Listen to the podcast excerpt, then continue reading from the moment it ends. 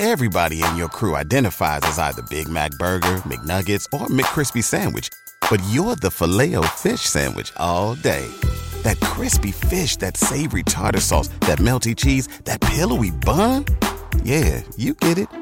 Every time. And if you love the filet of fish, right now you can catch two of the classics you love for just $6. Limited time only. Price and participation may vary. Cannot be combined with any other offer. Single item at regular price. Ba da ba ba ba. ¿Te preocupas por tu familia? Entonces, ¿por qué darles solo huevos ordinarios cuando pueden disfrutar de lo mejor? Eggland's Best, los únicos huevos con ese delicioso sabor fresco de granja, además de la mejor nutrición, como 6 veces más vitamina D, 10 veces más vitamina E y 25% menos de grasa saturada que los huevos regulares, además de muchos otros nutrientes importantes. Así que, dales los mejores huevos. Eggland's Best, mejor sabor, mejor nutrición, mejores huevos.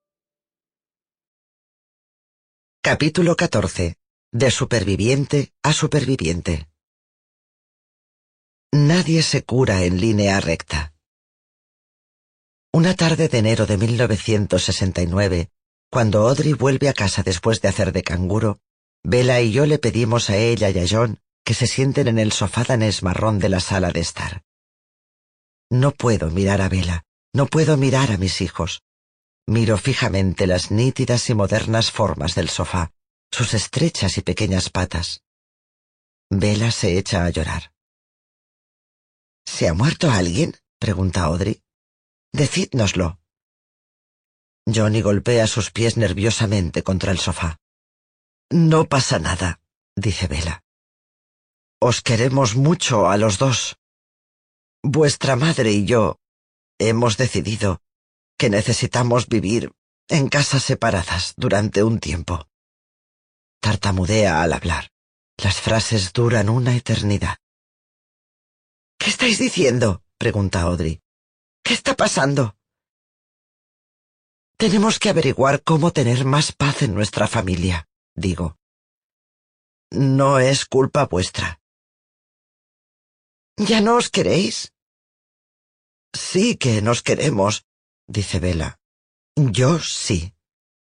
Eso es una puya. El cuchillo que me apunta. De repente ya no sois felices.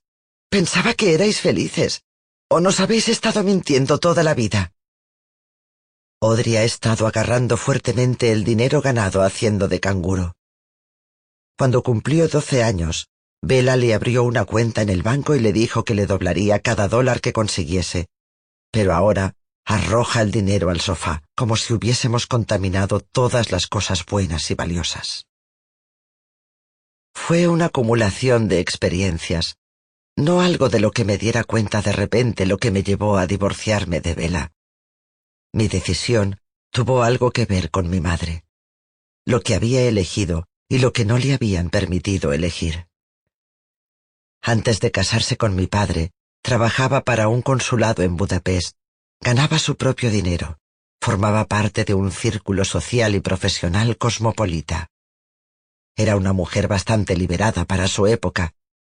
Pero entonces, su hermana menor se casó y le cayó encima la presión de hacer lo que la sociedad y su familia esperaban de ella.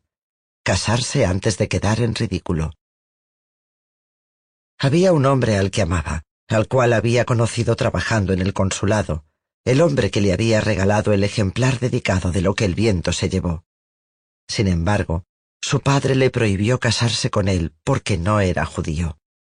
Mi padre, el célebre sastre, le probó un día un vestido, admiró su figura y ella decidió abandonar la vida que había elegido en favor de la que los demás esperaban que viviera.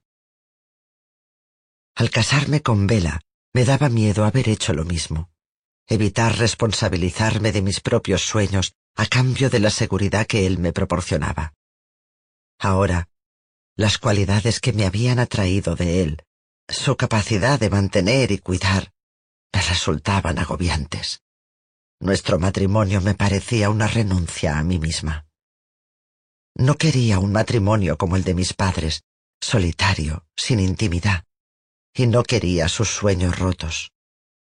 El de mi padre de ser médico y el de mi madre de tener una carrera profesional y casarse por amor. Pero ¿qué quería para mí? No lo sabía. De modo que convertí a Vela en una fuerza contra la que enfrentarme. En lugar de descubrir mi verdadero objetivo y mi camino, encontré sentido en luchar contra él, contra las formas en que me imaginaba que me limitaba. Realmente, Vela me apoyaba en mis estudios, pagaba la matrícula. Le encantaba hablar conmigo de los libros de filosofía y literatura que estaba leyendo. Mis listas de lecturas y mis reseñas le parecían un complemento interesante a su materia favorita, la historia. Puede que debido a que de vez en cuando expresaba cierto resentimiento por el tiempo que dedicaba a mis estudios, o porque en interés de mi propia salud a veces me aconsejaba bajar el ritmo, arraigó en mí la idea de que, si quería progresar en mi vida, tendría que hacerlo sola. Estaba hambrienta, muy cansada de rebajarme. Recuerdo un viaje con Audrey a una competición de natación en San Angelo en 1967, cuando ella tenía trece años. Los otros padres se reunían en el hotel por la noche, bebían y se divertían. Me di cuenta de que si Bella hubiera estado allí, habríamos sido el centro de atención, no porque a ninguno de los dos nos gustara demasiado beber, sino porque Bella tenía un gran encanto natural. Veía una habitación llena de gente y no podía mantenerse alejado. Cualquier lugar en el que entraba se convertía en un ámbito social. Las personas se sentían atraídas a relacionarse gracias a la atmósfera que él creaba.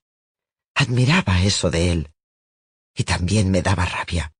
Me daba rabia cómo yo permanecía en silencio para que se oyera su voz. Igual que en mi familia, solo había sitio para una estrella. En nuestras barbacoas semanales y bailes con amigos en el paso, compartía con él el protagonismo cuando todo el mundo nos hacía sitio en la pista de baile. Nuestros amigos decían que juntos éramos sensacionales. Era difícil dejar de mirarnos. Nos admiraban como pareja, pero no había espacio solo para mí.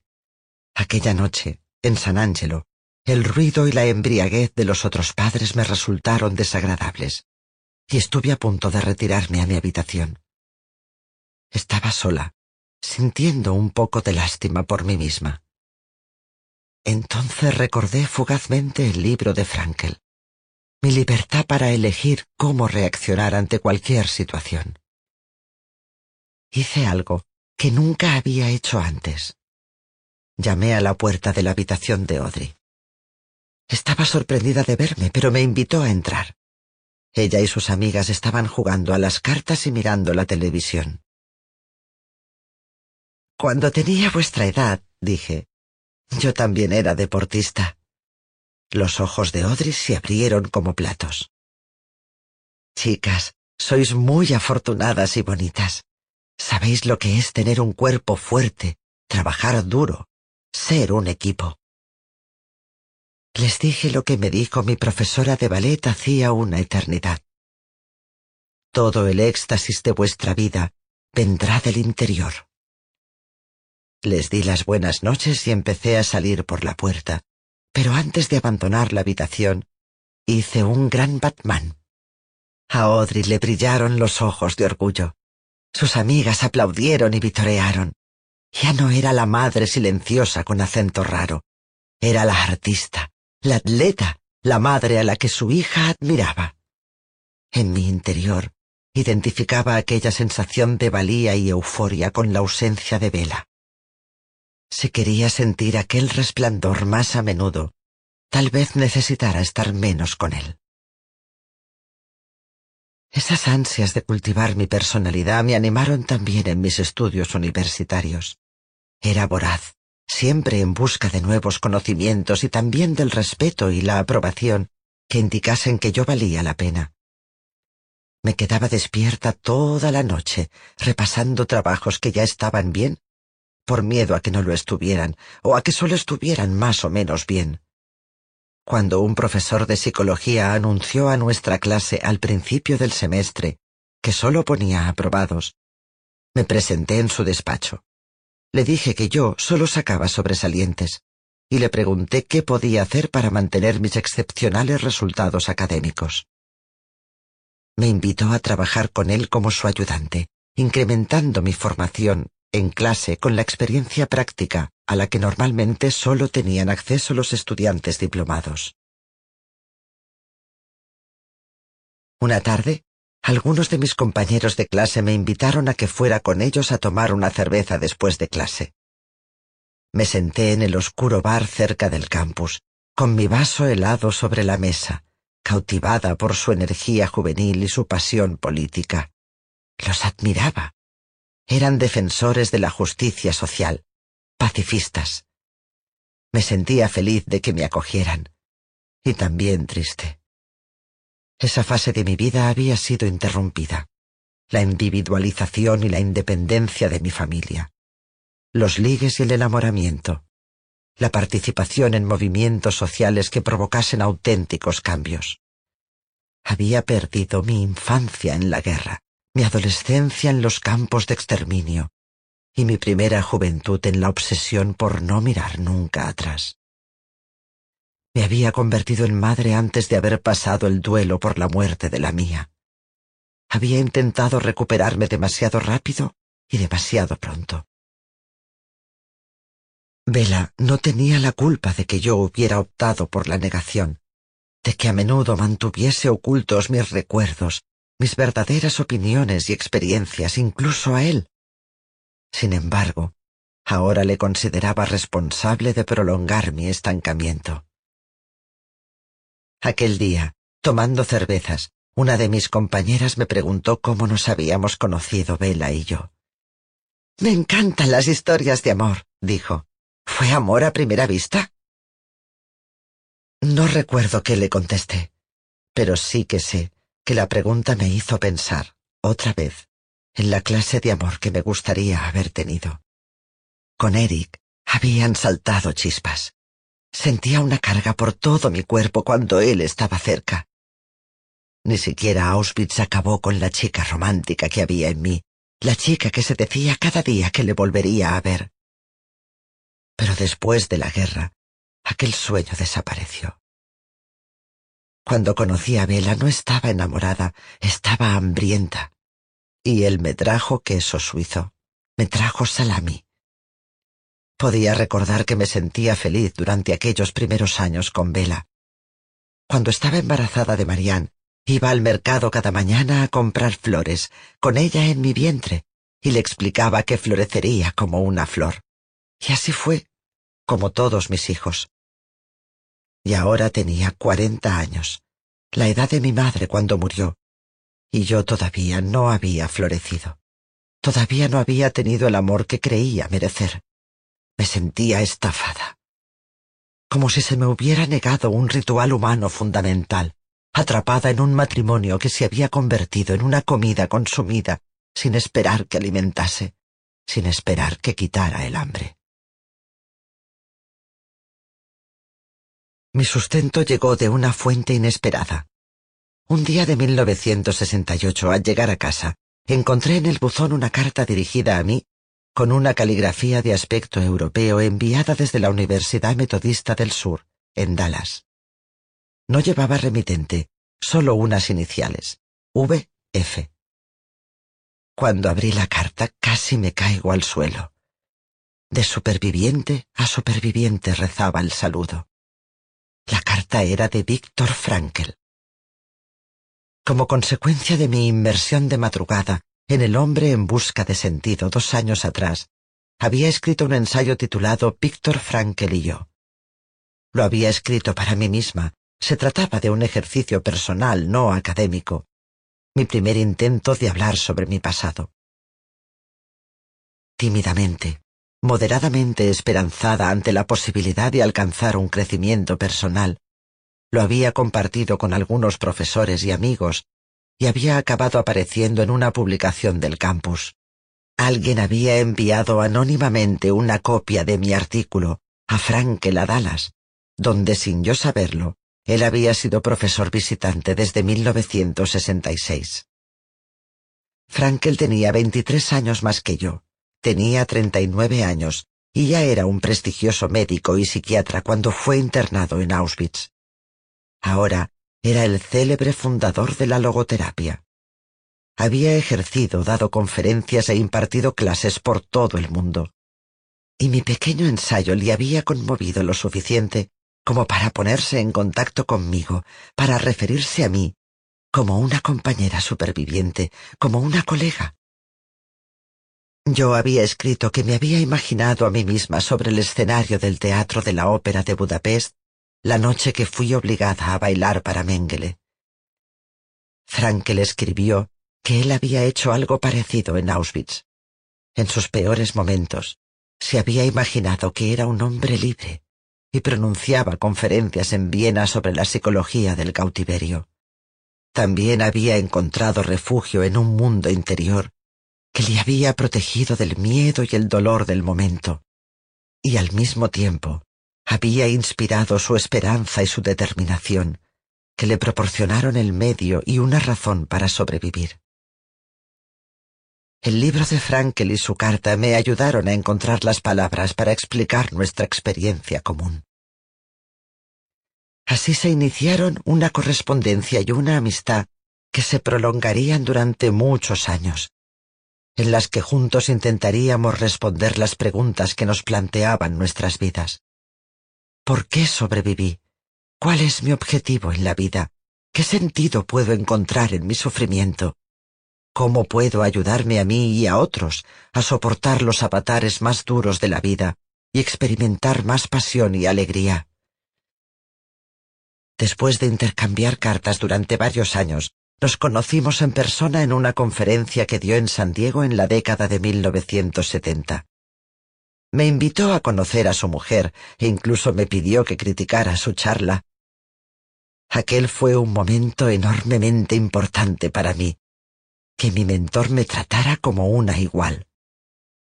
Su primera carta alimentó en mí la semilla de una vocación, tratar de encontrar sentido a mi vida ayudando a que otros encontraran sentido a la suya, curar a otros para poder curarme yo.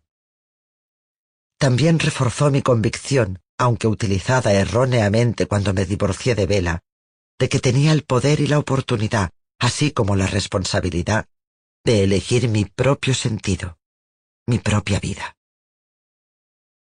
Había dado mi primer paso consciente para encontrar mi propio camino a finales de la década de 1950, cuando me di cuenta de los problemas de desarrollo de Johnny y de que necesitaba ayuda para hacerles frente.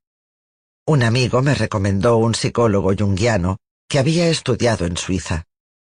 Yo no sabía prácticamente nada de la psicología clínica en general ni del análisis junguiano en particular, pero tras estudiar un poco el tema, algunas de las ideas junguianas me resultaron atractivas.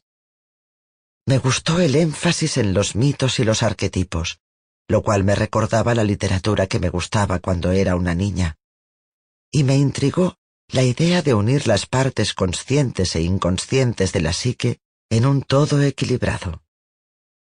Recordé las imágenes disonantes entre la experiencia interna y la externa de Vicky Page en las zapatillas rojas, y desde luego yo también sufría el azote de mis propios conflictos internos. No acudía a terapia conscientemente para aliviar aquella tensión. Realmente solo quería saber qué hacer por mi hijo y cómo subsanar la confrontación entre Vela y yo acerca de qué había que hacer pero también me sentía atraída por la visión de Carl Jung sobre el análisis terapéutico. Es cuestión de afirmarse, de considerarse la tarea más importante, de ser consciente de todo lo que uno hace y tenerlo constantemente ante los ojos en todos sus aspectos ambiguos. Realmente una tarea que representa una exigencia máxima para nosotros. Afirmarme. Eso era lo que quería hacer quería florecer y mejorar. Mi terapeuta me puso como tarea trabajar con mis sueños, y yo tomé nota de ellos meticulosamente. Casi siempre aparecía volando. Podía elegir a qué distancia del suelo volar, rápido o lento. Podía elegir sobre qué paisajes volar, catedrales europeas, montañas boscosas, playas oceánicas. Esperaba ansiosamente la hora de dormir para poder tener esos sueños en los que era feliz y fuerte, volando libremente, con control. En esos sueños encontraba el poder de ir más allá de las ideas limitadoras que otros imponían frecuentemente sobre mi hijo. Y descubrí el deseo de ir más allá de lo que consideraba limitaciones impuestas sobre mí. Todavía no sabía que las limitaciones que tenía que superar no eran externas, sino internas. De modo que cuando años después, bajo el influjo de Víctor Frankl, empecé a preguntarme qué quería de la vida, me resultó fácil pensar que decirle no a Vela sería una forma de decirme sí a mí misma. En los meses posteriores al divorcio me sentí mejor. Durante varios años había sufrido migrañas. Mi madre también había batallado con dolores de cabeza incapacitantes y di por sentado que se trataba de algo hereditario. Pero inmediatamente después de que Vela y yo nos separásemos, las migrañas desaparecieron como si se tratase de una fase. Pensé que se debía a que ahora vivía liberada del carácter de Vela, de sus gritos y su cinismo, de su irritación y su desilusión. Mis dolores de cabeza desaparecieron y con ellos mi necesidad de esconderme y replegarme. Invité a compañeros de estudios y profesores a mi casa. Celebré fiestas desenfrenadas. Sentía que estaba en el centro de una comunidad, abierta al mundo. Estaba viviendo como quería vivir, pensaba. Sin embargo, pronto aparecieron nubarrones. Mi entorno parecía gris. Tenía que recordarme a mí misma que debía comer. Una mañana de sábado en mayo de 1969 Estoy sentada sola en el salón de casa. Es el día de mi graduación. Tengo 42 años. Me licencio en psicología en la Universidad de Texas, El Paso. Me licencio con honores. No obstante, no soy capaz de asistir a la ceremonia. Estoy demasiado avergonzada. Debería haber hecho esto hace años, me digo. Lo que en realidad quiero decir el subtexto de tantas de mis decisiones y creencias es, no merezco haber sobrevivido. Estoy tan obsesionada por demostrar mi valía, por alcanzar mi lugar en el mundo, que ya no necesito a Hitler. Me he convertido en mi propia carcelera. Me digo, no importa lo que hagas, nunca serás lo bastante buena. Lo que más echo de menos de Vela es su forma de bailar especialmente los valses vieneses. Con todo lo cínico y malhumorado que es, se deja invadir por la alegría, permite que su cuerpo la muestre, la exprese.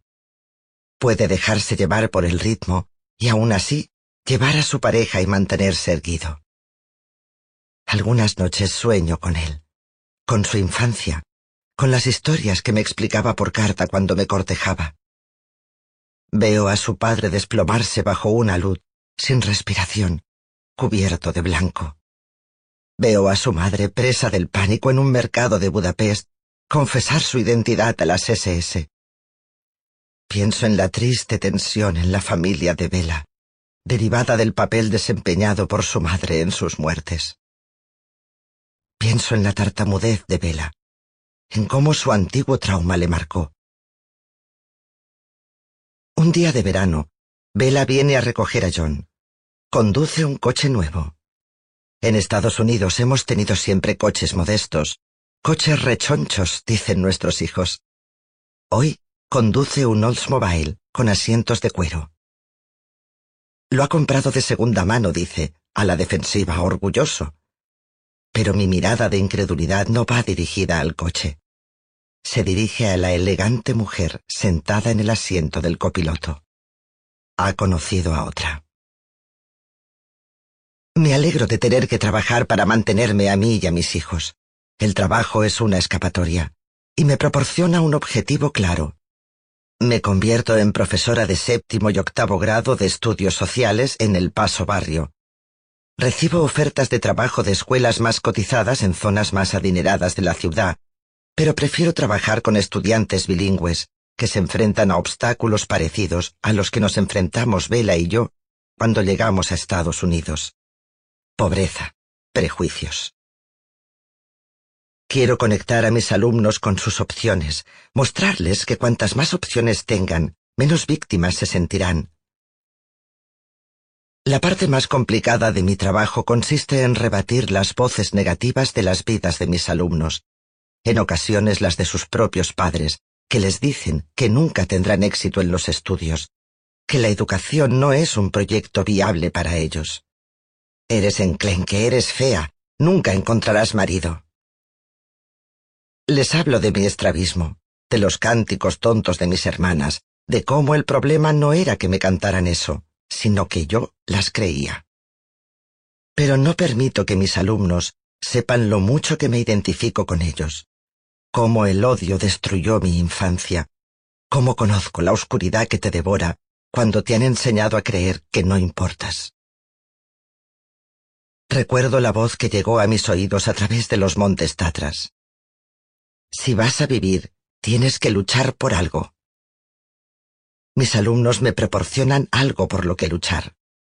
Pero sigo insensible y nerviosa, muy frágil y triste. Los flashbacks persisten. A veces se producen cuando estoy conduciendo. Veo a un policía de uniforme al lado de la carretera y ya no veo nada más. Siento que me voy a desmayar. No sé cómo llamar a esas experiencias. Todavía no entiendo que son una manifestación psicológica de una pena que aún no he superado. Una pista que mi cuerpo envía como recordatorio de los sentimientos que he bloqueado en la vida consciente. Una tormenta que me asalta cuando no me permito sentir. ¿Cuáles son mis sentimientos no reconocidos? Son como desconocidos que están viviendo en mi casa, invisibles de no ser por la comida que roban, los muebles que mueven de sitio y el rastro de barro que dejan en el recibidor. El divorcio no me libera de su inquietante presencia. El divorcio vacía la habitación de otras distracciones, de los objetivos habituales de mi culpa y mi rencor, y me obliga a sentarme a solas con mis sentimientos. A veces llamo a Magda. Ella y Nat también se han divorciado, y ella se ha vuelto a casar con Ted Gilbert, un hombre de edad más cercana a la suya, que sabe escuchar y es un padrastro bondadoso. Ella y Nat han mantenido una estrecha amistad. Él va a cenar a su casa dos o tres veces por semana. Ten cuidado con lo que haces cuando estás inquieta, me advierte mi hermana. Puedes empezar a pensar lo que no debes, cosas sin importancia. Él es demasiado tal, él es demasiado cual, ya he sufrido bastante acabas echando de menos las mismas cosas que te ponían de los nervios. Es como si me hubiera leído la mente, el ápice de duda, el hecho de admitir que tal vez el divorcio no esté arreglando lo que yo pensaba que estaba roto. Una noche, una mujer llama a casa. Está buscando a Vela. Me pregunta si sé dónde está. Me doy cuenta de que es su novia. Está llamando a casa como si yo vigilase a mi ex marido, como si tuviera que darle información, como si fuera su secretaria. No vuelva a llamar aquí nunca, grito. Después de colgar, estoy nerviosa, no puedo dormir. Intento soñar con volar, un sueño lúcido, pero no puedo echar a volar. Me caigo, me despierto. Es una noche terrible. Y útil. Audrey está durmiendo en casa de una amiga. Johnny ya está en la cama. No tengo ningún sitio al que huir de mi malestar. No tengo más remedio que sentirlo. Lloro. Me compadezco de mí misma. Estoy furiosa. Siento una oleada de celos, amargura, soledad, indignación, autocompasión una y otra vez. Por la mañana, a pesar de no haber dormido, me encuentro mejor, más calmada. Nada ha cambiado. Sigo sintiéndome abandonada, por ilógico que parezca, por el marido al que decidí abandonar. Pero mi turbación y mi agitación han llegado a su fin. No son características permanentes, se mueven, cambian. Me siento más en paz. Viviré muchas más noches y días así, momentos en los que estoy sola y empiezo a practicar la tarea de no expulsar mis sentimientos, por muy dolorosos que sean. Eso es lo positivo de mi divorcio, el reconocimiento de que tengo que afrontar lo que hay en mi interior. Si realmente voy a hacer que mi vida mejore, no es Vela o nuestra relación lo que tiene que cambiar. Soy yo. Veo la necesidad de cambio, pero no sé qué clase de cambio me ayudará a sentirme más libre y más alegre. Pruebo una nueva terapeuta para tener una nueva perspectiva de mi matrimonio, pero su enfoque no resulta útil. Agita el dedo ante mí diciéndome que obligar a Vela a hacer la compra era castrador, que yo nunca debería haber cortado el césped ni haber asumido sus responsabilidades. Toma cosas que funcionaban en nuestro matrimonio y las convierte en problemas y errores. Pruebo un nuevo trabajo, esta vez en un instituto, donde enseño introducción a la psicología y ejerzo de consejera escolar. Sin embargo, la realización que sentía al inicio de mi profesión empieza a erosionarse por culpa de la burocracia escolar. El enorme tamaño de las clases, el número de casos y la imposibilidad de trabajar individualmente de manera eficaz con los estudiantes. Tengo más que ofrecer, lo sé, aunque todavía no sé qué. Es un tema recurrente, que mi trabajo más intenso e importante desde el punto de vista profesional y personal todavía está por llegar y es impreciso, sin definir. Mis amigos Lily y Arpad son las primeras personas que me dicen lo que conllevará mi trabajo, aunque todavía no estoy lista para identificarlo y mucho menos para desempeñarlo. Un fin de semana me invitan a visitarlos en México. Durante años, Bella y yo hemos veraneado con ellos. En esta ocasión, voy sola. El domingo tengo que volver a casa. Desayunamos sin prisa. Café, fruta, huevos que he cocinado con pimientos húngaros y cebollas. Estamos preocupados por ti, dice Lily. Su voz es suave y amable. Sé que a ella y a Arpad les sorprendió nuestro divorcio.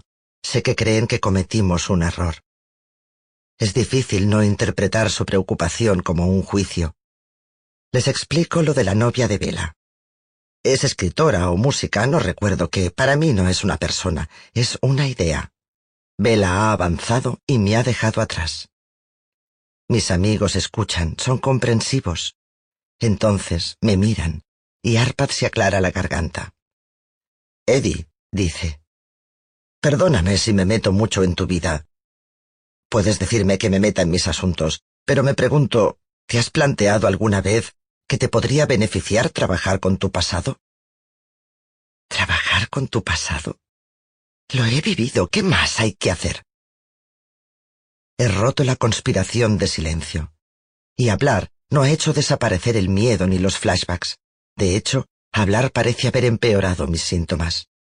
No he roto mi silencio con mis hijos o mis amigos de manera formal, pero ya no vivo con miedo a que me pregunten por el pasado.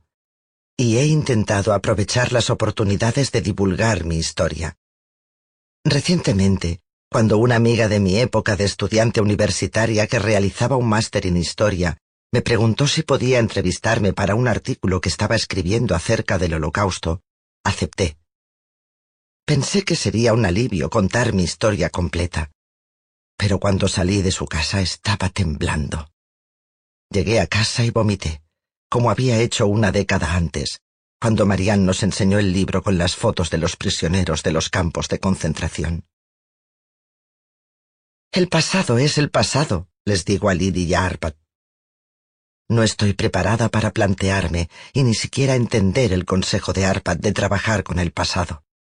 Sin embargo, como la carta de Víctor Frankl, planta una semilla en mi interior, algo que brotará y echará raíces con el tiempo.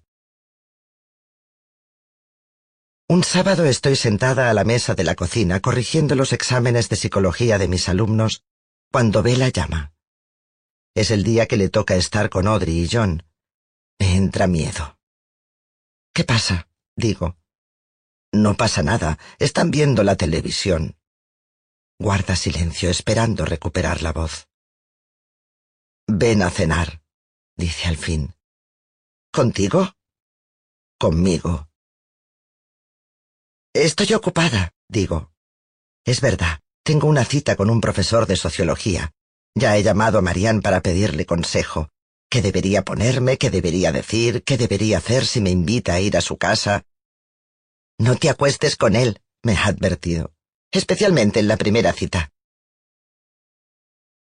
Edith Eva Eger, suplica mi marido. Por favor, por favor, deja que los niños pasen la noche con amigos y ven a cenar conmigo. Sea lo que sea, podemos discutirlo por teléfono o cuando traigas a los niños. No, dice, no. Esta no es una conversación que pueda mantenerse por teléfono o en la puerta de entrada. Supongo que tiene que ver con los niños y accedo a quedar con él en nuestro restaurante de costillas favorito, nuestro antiguo lugar de citas. Te paso a recoger, dice. Llega exactamente a la hora convenida, vestido para una cita, con traje oscuro y corbata de seda. Se inclina para darme un beso en la mejilla y no quiero apartarme. Quiero estar cerca de su colonia, de su barbilla afeitada. En el restaurante, en nuestra antigua mesa, me coge las manos. ¿Es posible, pregunta, que tengamos más cosas que construir? Su pregunta hace que la cabeza me dé vueltas, como si ya estuviéramos en la pista de baile. ¿Intentarlo otra vez? ¿Volver a estar juntos? ¿Y ella? pregunto.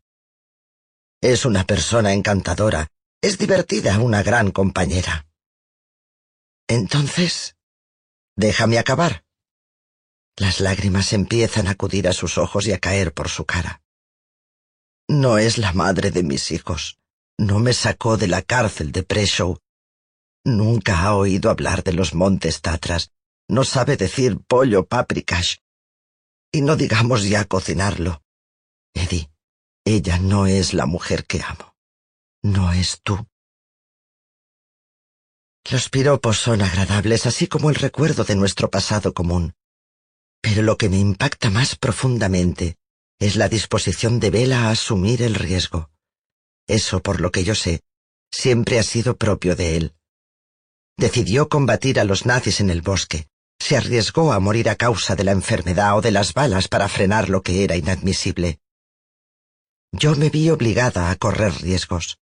Vela eligió el riesgo conscientemente y vuelve a elegirlo en esta mesa, asumiendo la posibilidad de que le rechace. Me he acostumbrado tanto a valorar todo aquello en lo que se queda corto, que he dejado de tener en cuenta quién es y qué ofrece. Tengo que dejar este matrimonio o voy a morir, había pensado. Y tal vez los meses y años que he pasado separada de él me han ayudado a alcanzar la mayoría de edad. Me han ayudado a descubrir que no hay un nosotros hasta que haya un yo.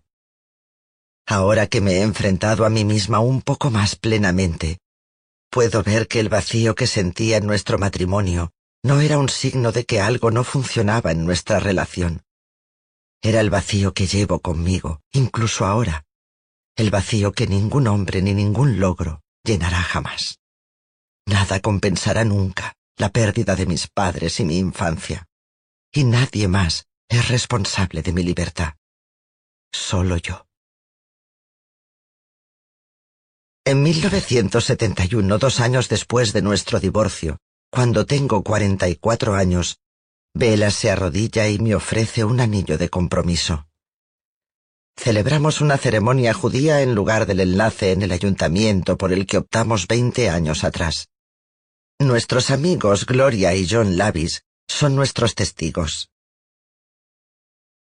Esta es vuestra auténtica boda, dice el rabino. Se refiere a que esta vez es una boda judía, pero creo que también se refiere a que esta vez nos estamos eligiendo realmente el uno al otro. No estamos en fuga, no estamos huyendo. Compramos una casa nueva en Coronado Heights.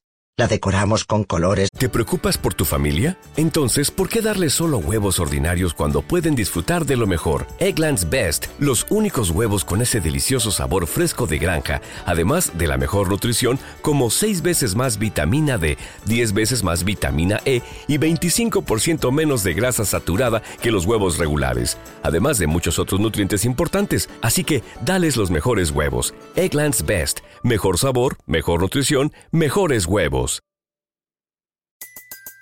Everybody in your crew identifies as either Big Mac Burger, McNuggets, or McCrispy Sandwich. But you're the filet fish Sandwich all day. That crispy fish, that savory tartar sauce, that melty cheese, that pillowy bun. Yeah, you get it. Every time.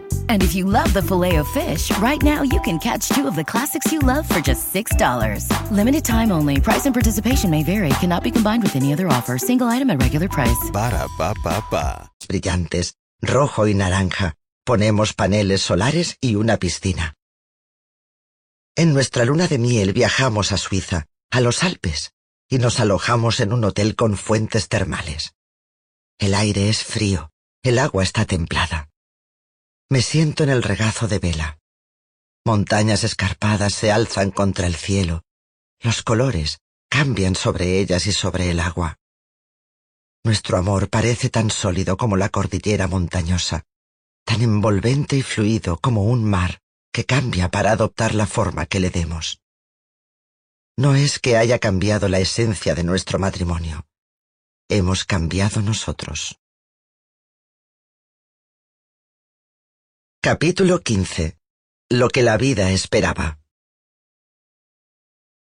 En realidad no importaba lo que esperábamos de la vida, sino lo que la vida esperaba de nosotros, escribe Víctor Frankl en El hombre en busca de sentido. En 1972, un año después de que Vela y yo volviéramos a casarnos, fui nombrada profesora del año en El Paso, y a pesar de sentirme muy honrada por el galardón y privilegiada por servir a mis alumnos, no podía apartar de mí la convicción de que todavía no había descubierto lo que la vida esperaba de mí. Has alcanzado el máximo reconocimiento al principio de tu carrera, no al final, dijo el director de mi escuela. Esperamos grandes cosas de ti. ¿Qué será lo próximo? Era la misma pregunta que yo seguía haciéndome. Había vuelto a trabajar con mi terapeuta junguiano, y a pesar de su advertencia de que los títulos no sustituyen el trabajo y el crecimiento internos, yo había estado fantaseando con la idea de la escuela de posgrado. Quería entender por qué la gente decide una cosa y no otra, cómo afrontamos los desafíos cotidianos y sobrevivimos a experiencias devastadoras, cómo vivimos con nuestro pasado y nuestros errores, ¿Cómo se curan las personas? ¿Y si mi madre hubiera tenido a alguien con quien hablar? ¿Podría haber tenido un matrimonio más feliz con mi padre? ¿O haber elegido una vida diferente? ¿Y qué pasa con mis alumnos? ¿O mi propio hijo, a quienes les dicen que no pueden en lugar de decirles que sí pueden? ¿Cómo podría ayudar a la gente a superar las creencias autolimitadoras y a convertirse en lo que el mundo esperaba de ellos? Le dije a mi director que me estaba planteando obtener el doctorado en psicología, pero no pude expresar mis sueños sin una reserva. No sé, dije. Cuando acabe el doctorado tendré cincuenta años. Me sonrió. Tendrás cincuenta años de todas formas, dijo. Durante los seis años siguientes descubrí que tanto mi director como mi terapeuta junguiano tenían razón. No había motivo para que me impusiera límites, para dejar que mi edad restringiera mis decisiones. Escuché lo que la vida me pedía y en 1974 obtuve un máster en psicología educacional en la Universidad de Texas El Paso y en 1978 un doctorado en psicología clínica por la Universidad de Seybrook. Mi periplo académico me llevó a conocer la obra de Martin Seligman y Albert Ellis, y a conocer a profesores y mentores inspiradores como Carl Rogers y Richard Farson, los cuales me ayudaron a comprender partes de mí misma y de mi propia experiencia. Martin Seligman, que más adelante fundaría una nueva rama en nuestro campo llamada psicología positiva, realizó algunas investigaciones a finales de la década de 1960 que respondieron a una pregunta que me había estado incordiando desde el día de la liberación en Gunskirchen en mayo de 1945. ¿Por qué tantos prisioneros merodeaban cerca de la verja del campo solo para poder volver a colarse en los enfangados e infectos barracones? Frankel había apreciado el mismo fenómeno en Auschwitz. ¿Qué proceso psicológico llevaba a un prisionero liberado a rechazar la libertad? Los experimentos de Seligman realizados desgraciadamente con perros antes de las actuales medidas contra la crueldad de los animales le llevaron a definir el concepto de indefensión aprendida. Cuando los perros a los que se les aplicaban dolorosas descargas eléctricas podían detenerlas presionando una palanca, aprendían rápidamente a hacerlo, y eran capaces, en experimentos posteriores, de averiguar cómo evitar las dolorosas descargas que se les administraban en una perrera, saltando una pequeña barrera. Sin embargo, los perros a los que no se les había proporcionado un medio de evitar el dolor, habían aprendido que estaban indefensos. Cuando se les metía en una perrera y se les administraban descargas eléctricas, ignoraban la vía de escape y se limitaban a echarse en la perrera y quejarse. A partir de este hecho, Seligman llegó a la conclusión de que cuando sentimos que no tenemos control sobre nuestras circunstancias, cuando creemos que nada de lo que hagamos puede aliviar nuestro sufrimiento o mejorar nuestras vidas, dejamos de tomar iniciativas porque consideramos que no tiene sentido. Eso es lo que sucedía en los campos de concentración, cuando los prisioneros salían por la verja y volvían a entrar y se sentaban, ausentes, sin saber qué hacer con su libertad ahora que por fin la habían logrado. Sufrir es algo inevitable y universal. Sin embargo, lo que cambia es la forma de reaccionar ante el sufrimiento. En mis estudios me he acercado a psicólogos cuya obra revelaba nuestra capacidad para provocar cambios en nosotros mismos. Albert Ellis, fundador de la terapia racional emotiva conductual, precursora de la terapia conductual cognitiva, me enseñó hasta qué punto creamos sentimientos negativos hacia nosotros mismos y las conductas autodestructivas que derivan de dichos sentimientos.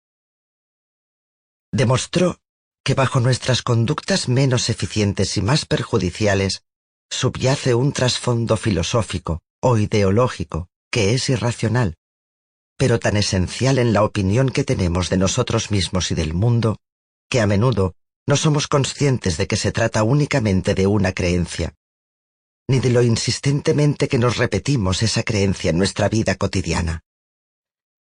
La creencia determina nuestros sentimientos tristeza, ira, ansiedad, etc. Y nuestros sentimientos, a su vez, influyen en nuestra conducta. Comportarnos mal, cerrarnos en banda, automedicarnos para aliviar el malestar.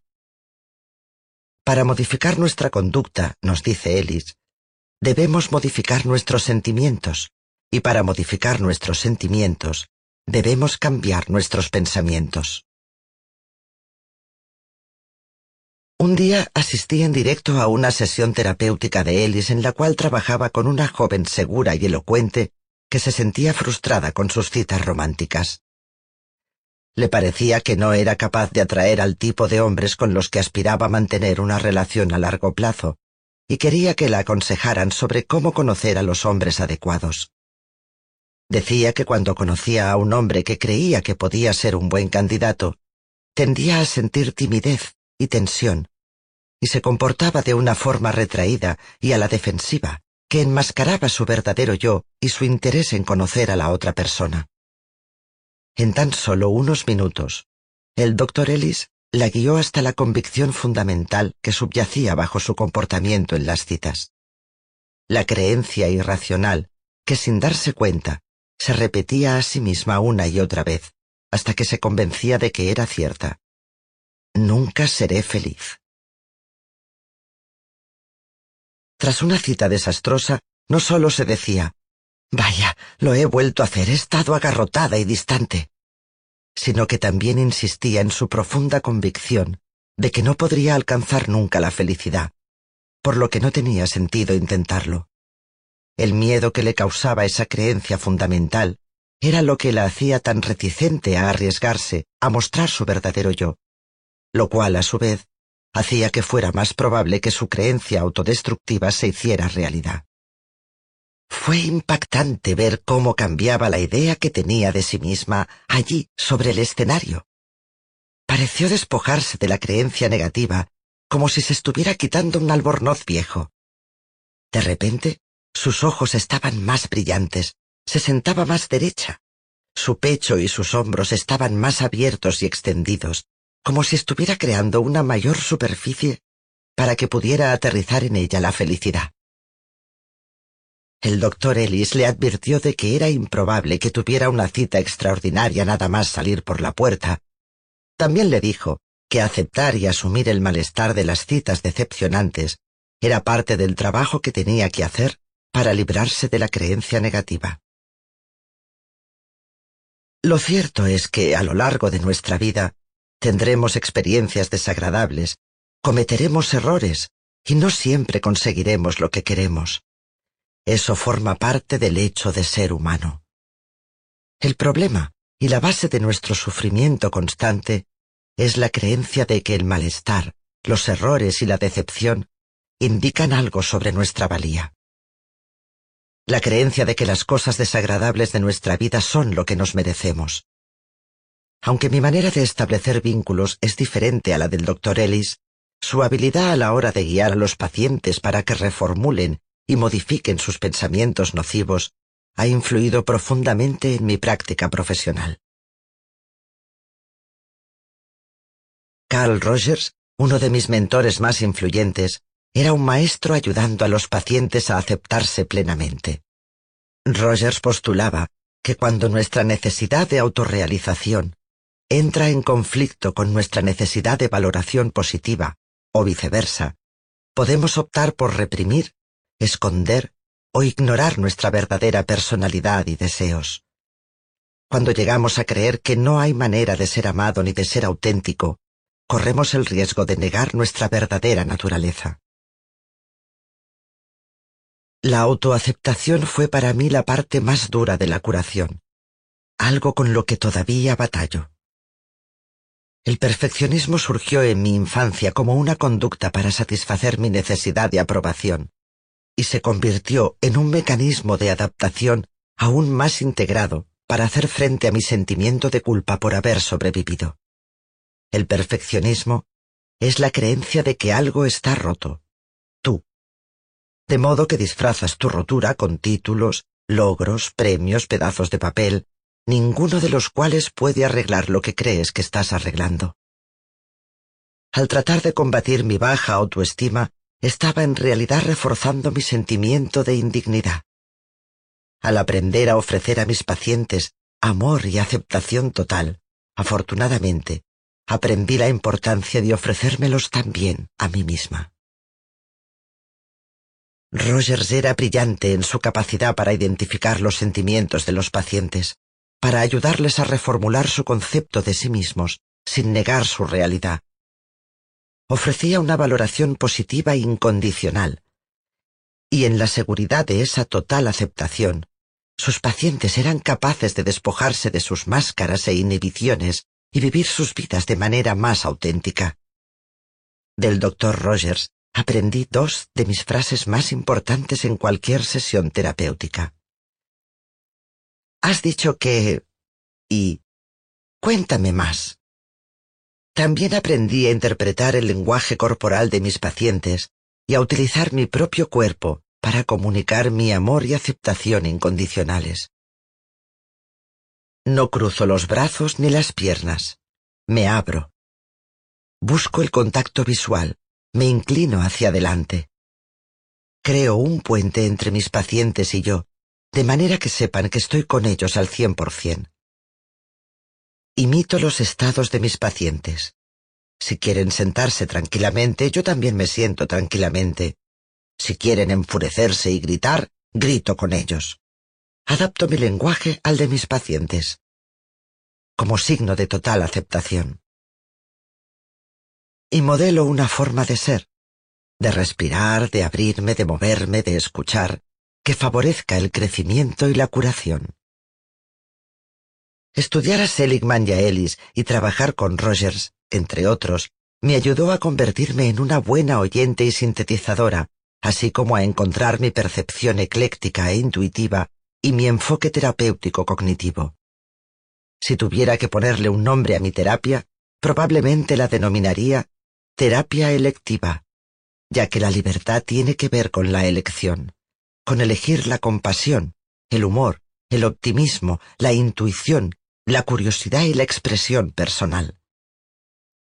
Esas son las herramientas que utilizan mis pacientes para liberarse de las expectativas asociadas a los roles, para ser padres atentos y cariñosos consigo mismos, para dejar de transmitir creencias y conductas esclavizadoras, para descubrir que al final, la respuesta es el amor. Oriento a mis pacientes para que entiendan qué provoca y qué mantiene sus comportamientos autodestructivos. Los comportamientos autodestructivos surgieron en primer lugar como comportamientos útiles, como cosas que hacían para satisfacer una necesidad, habitualmente la necesidad de una de las AES, aprobación, afecto, atención. Una vez que los pacientes descubren por qué han desarrollado un determinado comportamiento, despreciar a los demás, unirse a personas iracundas, comer demasiado, comer demasiado poco, etc., pueden asumir la responsabilidad de mantener o no dicho comportamiento. Pueden aprender a cuidarse mejor y a aceptarse. Solo yo puedo hacer lo que puedo hacer, de la manera que lo puedo hacer. Para mí, Aprender que solo yo puedo hacer lo que yo puedo hacer de la manera que lo puedo hacer significó derrocar a la triunfadora compulsiva que había en mí, la que siempre buscaba conseguir más y más papeles con la esperanza de afirmar su valía. Y significó aprender a redefinir mi trauma, a ver en mi doloroso pasado una prueba de mi fortaleza, mi talento y mis oportunidades para crecer en lugar de una confirmación de mi debilidad o mis heridas. En 1975 viajé a Israel para realizar entrevistas a supervivientes del holocausto para mi tesis. Bela me acompañó. Pensé que su facilidad para los idiomas, incluido el yiddish, que había aprendido de sus clientes en el paso, haría de él un traductor inestimable.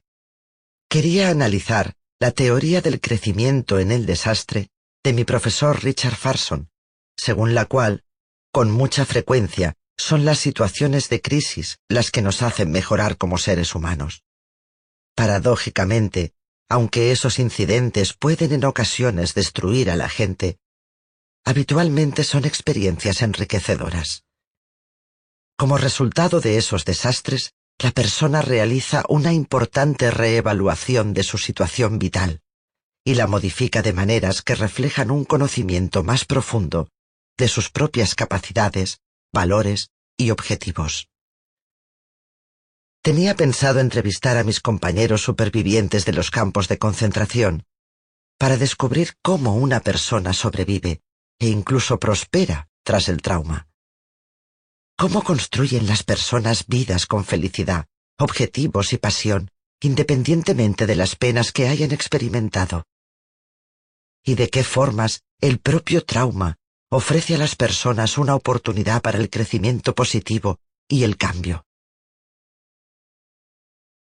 Todavía no estaba haciendo lo que mi amigo Arpad me había aconsejado que hiciera, trabajar a fondo con mi propio pasado, pero me estaba acercando un paso más al entrevistar a personas con las que compartía un pasado traumático, sentando las bases de mi próxima curación. ¿Cómo contribuyó la experiencia de acontecimientos desgraciados al funcionamiento cotidiano de mis sujetos? Conocía supervivientes que habían vuelto a estudiar, que habían abierto negocios, como Vela y yo habíamos planeado, que habían entablado amistades extraordinariamente estrechas, que afrontaban la vida con una sensación de descubrimiento. Israel no era un lugar fácil para los supervivientes. No es fácil vivir en medio de prejuicios sin convertirte tú mismo en agresor. Conocía personas que se enfrentaron a conflictos políticos y culturales con valor y calma, que hicieron guardia por turnos en un colegio toda la noche para que las bombas no recibieran a sus hijos por la mañana. Los admiraba por lo que hacía que no se rindiesen ni cediesen, fuera lo que fuera. Admiraba su fortaleza para pasar por otra guerra y no permitir que experiencias horribles del pasado destruyeran lo que vino después. Haber sido víctimas de encarcelamiento, deshumanización, tortura, hambre y pérdidas devastadoras no determinaba la vida que podían vivir. Por supuesto, no todos a quienes entrevisté estaban prosperando. Vi a muchos padres silenciosos, a muchos niños que no sabían qué opinar del silencio y la insensibilidad de sus padres, que se sentían culpables. Y conocí a muchos supervivientes que permanecían en el pasado. Nunca, jamás se lo perdonaré, me dijeron muchos. Para ellos, perdonar significaba olvidar o excusar. Muchas de las personas a las que entrevisté albergaban fantasías de venganza. Yo nunca había fantaseado con la venganza, pero especialmente durante los primeros años difíciles en Baltimore, sí que había fantaseado con enfrentarme a mis opresores. Quería encontrar a Mengele en Paraguay, a donde había huido para no ser procesado en el juicio de Nuremberg. Me imaginaba haciéndome pasar por una periodista estadounidense para conseguir entrar en su casa. Entonces le revelaría mi identidad. Soy la niña que bailó para ti, le diría. Tú asesinaste a mis padres. Tú asesinaste a los padres de muchos niños. ¿Cómo pudiste ser tan cruel? Eras doctor en medicina. Hiciste el juramento hipocrático de no causar daño. Eres un asesino a sangre fría. ¿No tienes conciencia? Dirigiría mi cólera una y otra vez a su marchito y decadente cuerpo. Le haría enfrentarse a su vergüenza. Es importante atribuir la culpa a los culpables. No se consigue nada si cerramos los ojos ante el mal, si lo dejamos pasar, si no exigimos responsabilidad. Pero tal como me enseñaron mis compañeros supervivientes, puedes vivir para vengarte del pasado o puedes vivir para enriquecer el presente. Puedes vivir en la prisión del pasado o puedes dejar que el pasado sea el trampolín que te ayude a alcanzar la vida que deseas. Todos los supervivientes a los que conocí tenían una cosa en común conmigo y entre sí. No teníamos control sobre los hechos más apapullantes de nuestras vidas, pero teníamos el poder para determinar cómo experimentar la vida después del trauma. Los supervivientes podían continuar siendo víctimas mucho después de que la opresión hubiera desaparecido, o podían aprender a salir adelante y prosperar. En la investigación para mi tesis, descubrí y expuse mi convicción personal y mi piedra angular clínica. Podemos decidir ser nuestros propios carceleros, o podemos decidir ser libres. Antes de irnos de Israel, Bela y yo visitamos a Bambi y Marta Badass, los amigos a los que Vela había dejado esperándonos en la estación de tren de Viena. Viven en Ramat Gan, cerca de Tel Aviv. Es un encuentro conmovedor, una reunión con nuestra vida no vivida, la vida que casi tuvimos. Bandy sigue muy metido en política, sigue siendo sionista, ansioso por discutir sobre el esperado acuerdo de paz entre Israel y Egipto acerca de la ocupación por parte de Israel de la península del Sinaí. Puede recitar con precisión detalles de bombardeos árabes en Jerusalén y Tel Aviv. Él y Vela hacen que permanezcamos a la mesa mucho rato después de comer, debatiendo con entusiasmo sobre la estrategia militar de Israel. Los hombres hablan de la guerra.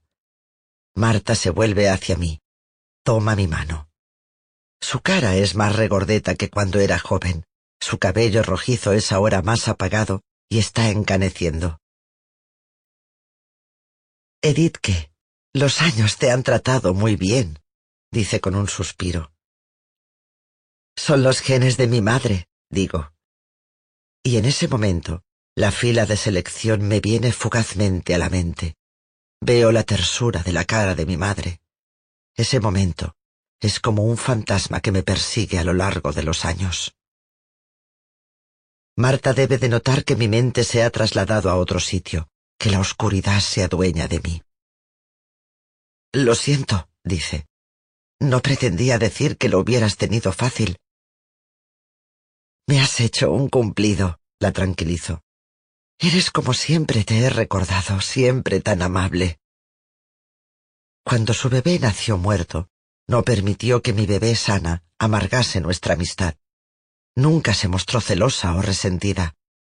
Iba a visitarla con Marianne cada tarde, cada tarde del año de su pérdida. Parece que me lee la mente. ¿Sabes? dice. Nada en toda mi vida fue más duro que perder a mi bebé después de la guerra. La pena fue terrible. Se detiene. Permanecemos sentadas en silencio, con nuestro dolor compartido y separado. Creo que nunca te he dado las gracias, dice por fin. Cuando enterramos a mi hijo, me dijiste dos cosas que no he olvidado nunca. Me dijiste, la vida volverá a ser buena. Y, si puedes sobrevivir a esto, puedes sobrevivir a cualquier cosa. Me he repetido esas frases una y otra vez. Busca en su bolso fotografías de sus dos hijas nacidas en Israel a principios de la década de 1950. Estaba demasiado asustada para volver a intentarlo inmediatamente. Pero la vida tiene una forma de que las cosas salgan bien, supongo. Lloré y lloré, y entonces tomé todo el amor que sentía por mi bebé y decidí que no iba a plantar ese amor en mi pérdida. Iba a plantarlo en mi matrimonio y luego en los hijos vivos. Cogí sus dedos en mi mano. Pensé en la bonita imagen de la semilla. La semilla de mi vida y mi amor ha sido plantada en una tierra dura, pero ha arraigado y ha crecido. Miro a Vela al otro lado de la mesa. Pienso en nuestros hijos, en la noticia que me ha dado recientemente Marianne, que ella y su marido Rob van a intentar formar una familia. La siguiente generación. Ahí es donde vivirá el amor a mis padres.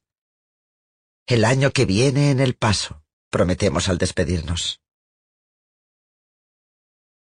En casa, escribo mi tesis y finalizo mis prácticas clínicas en el Centro Médico del Ejército William Beaumont, en Fort Bliss, Texas. Había tenido la fortuna de realizar tanto las prácticas del máster como las del doctorado en el William Beaumont. Era un destino cotizado y deseable, un puesto prestigioso por el que circulaban los mejores conferenciantes y profesores. No me daba cuenta de que el auténtico beneficio del puesto sería que me obligaría a mirar más profundamente en mi interior. Un día llego al trabajo y me introduzco en mi bata blanca con la tarjeta de identificación con mi nombre. Doctora Eger, Departamento de Psiquiatría. Durante mi ejercicio profesional en el William Beaumont, me he granjeado una reputación de persona dispuesta a ir más allá de los requisitos técnicos de mi cargo, a mantenerme despierta toda la noche en la unidad de prevención de suicidios, a hacerme cargo de los casos más desalentadores, aquellos a los que los demás renuncian. Hoy me han asignado dos nuevos pacientes, ambos veteranos de Vietnam, ambos parapléjicos.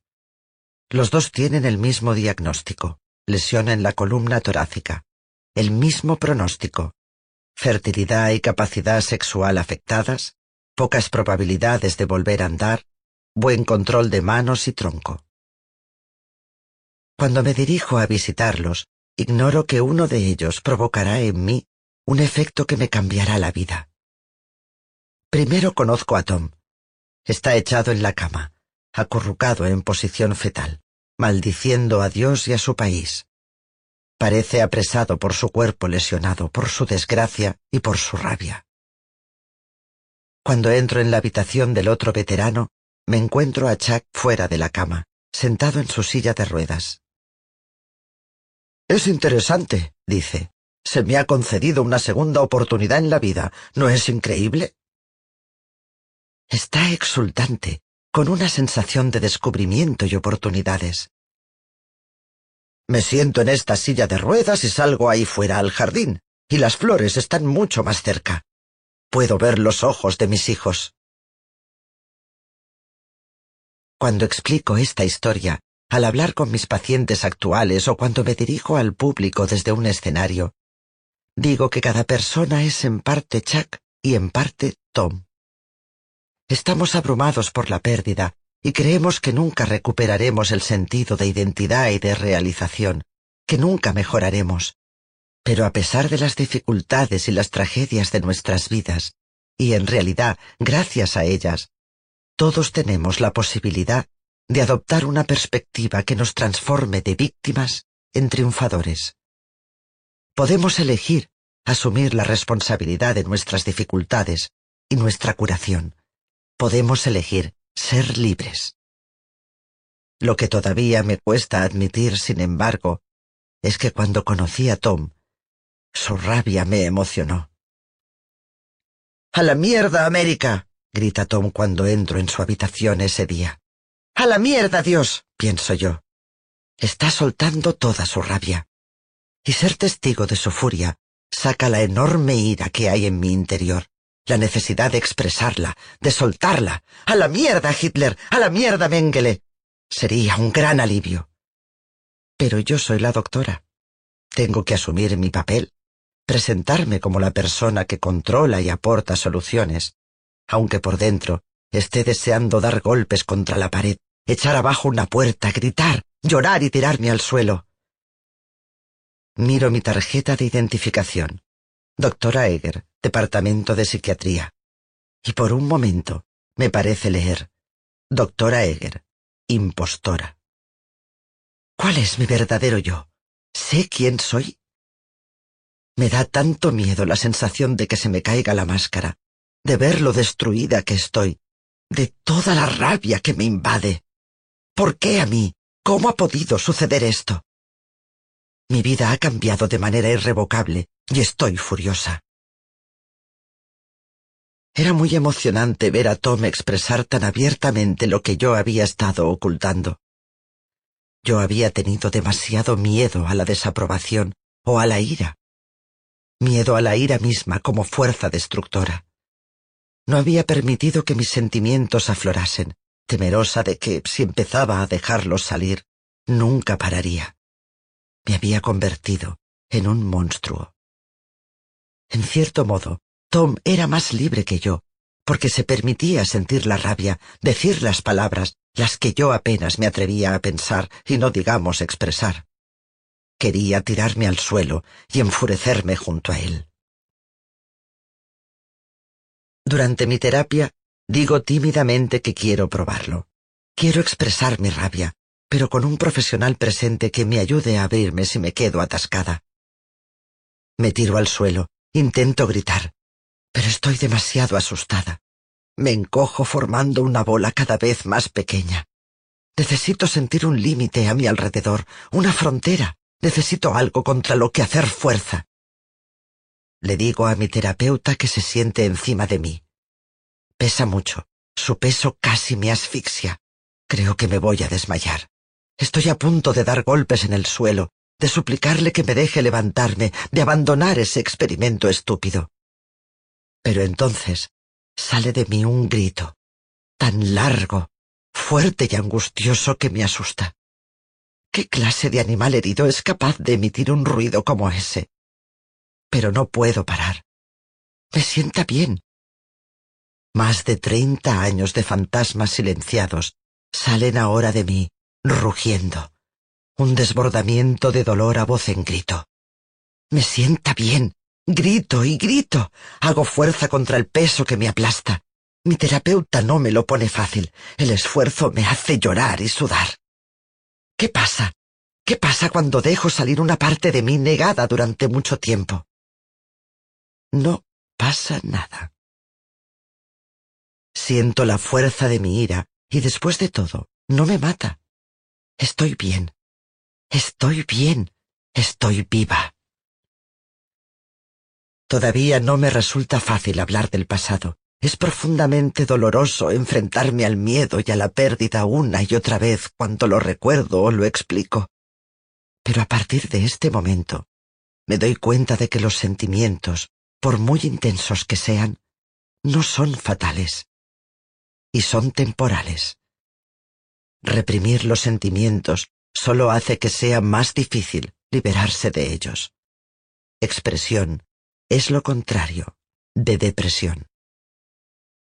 En 1978, mi hijo John se graduó en la Universidad de Texas como uno de los diez mejores estudiantes, y yo obtuve mi doctorado en psicología clínica. Fue un año triunfal para nuestra familia. Decidí obtener mi licencia en California porque era el estado más exigente. Ahí estaba yo, poniéndome otra vez las zapatillas rojas. Y aparte de las necesidades de mi ego, de demostrar mi valía, como si un trozo de papel pudiera lograr eso, la licencia de California tenía la ventaja práctica de que me permitía ejercer en cualquier parte del país. Recordé los grandes esfuerzos de Vela para obtener su título oficial de contable y me preparé para un viaje complicado. Necesitaba tres mil horas de práctica clínica para poder presentarme al examen, pero tenía el doble de las exigidas. Ni siquiera me matriculé para hacer el examen antes de llevar seis mil horas, casi todas en el William Beaumont, donde me había granjeado tan buena reputación que me hicieron realizar sesiones tras un cristal de espejo, para que mis compañeros pudieran observar mi manera de establecer vínculos con los pacientes, ganarme su confianza y guiarlos hacia nuevas opciones. A continuación, llegó el momento de enfrentarme al examen escrito. A mí se me dan fatal los exámenes tipo test. Tuve que estudiar durante meses incluso para aprobar el examen de conducir. De algún modo, ya fuese gracias a mi animosa insistencia o a la suerte, aprobé el examen, pero no a la primera. Por último, me presenté al examen oral, el cual pensaba que sería la parte más fácil del proceso. Dos hombres dirigían la entrevista. Uno llevaba tejanos y el pelo largo recogido en una cola de caballo, y el otro un traje y un corte de pelo estilo militar. Me acribillaron a preguntas durante horas. El hombre del pelo largo hablaba clara y suavemente, y me hacía todas las preguntas sobre estadísticas, ética y cuestiones legales. El hombre del corte de pelo militar hacía todas las preguntas filosóficas, las que hacían trabajar mi mente de manera más creativa y que mi corazón se sintiera más implicado. No obstante, en general, fue una experiencia desagradable. Me sentía tensa y vulnerable. Los examinadores no me lo pusieron fácil. Sus caras inexpresivas, sus voces frías y su distancia emocional eran alienantes. Me resultaba difícil poner mi energía en la siguiente pregunta cuando la anterior me dejaba rebosante de autocrítica, de deseos de volver atrás y corregir lo que había dicho, decir algo, lo que fuera, que mereciese un gesto de asentimiento o de ánimo. Cuando el examen concluyó por fin, me sentía aturdida, me temblaban las manos, estaba hambrienta y tenía náuseas al mismo tiempo. Me dolía el corazón. Estaba convencida de que la había pifiado. Justo cuando llegaba a la puerta principal, oí unos pasos detrás de mí. Alguien corría para alcanzarme. ¿Me había olvidado el bolso como consecuencia de mi aturdimiento? ¿Me estaban informando ya de que había suspendido? Doctora Egger, dijo el hombre del corte de pelo militar. Me puse en guardia, como si estuviera esperando un castigo. Me alcanzó y se detuvo para recobrar el aliento. Finalmente el hombre me tendió la mano. Doctora Egger, ha sido un honor. Tiene usted grandes conocimientos. Sus futuros pacientes tienen mucha suerte. Cuando llegué a mi hotel, salté sobre la cama como una niña pequeña. ¿No se merece tu familia lo mejor? Entonces, ¿por qué no los mejores huevos? Ahora, Egglands Best están disponibles en deliciosas opciones. Huevos clásicos, de gallina libre de jaula y orgánicos de Egglands, que ofrecen un sabor más delicioso y fresco de granja que le encantará a tu familia. En comparación con los huevos ordinarios, Egglands Best contiene la mejor nutrición como 6 veces más vitamina D, 10 veces más vitamina E y el doble de omega 3 y B12. Solo Egglands Best. Mejor sabor, mejor nutrición, mejores huevos. Visita egglandsbest.com para más información.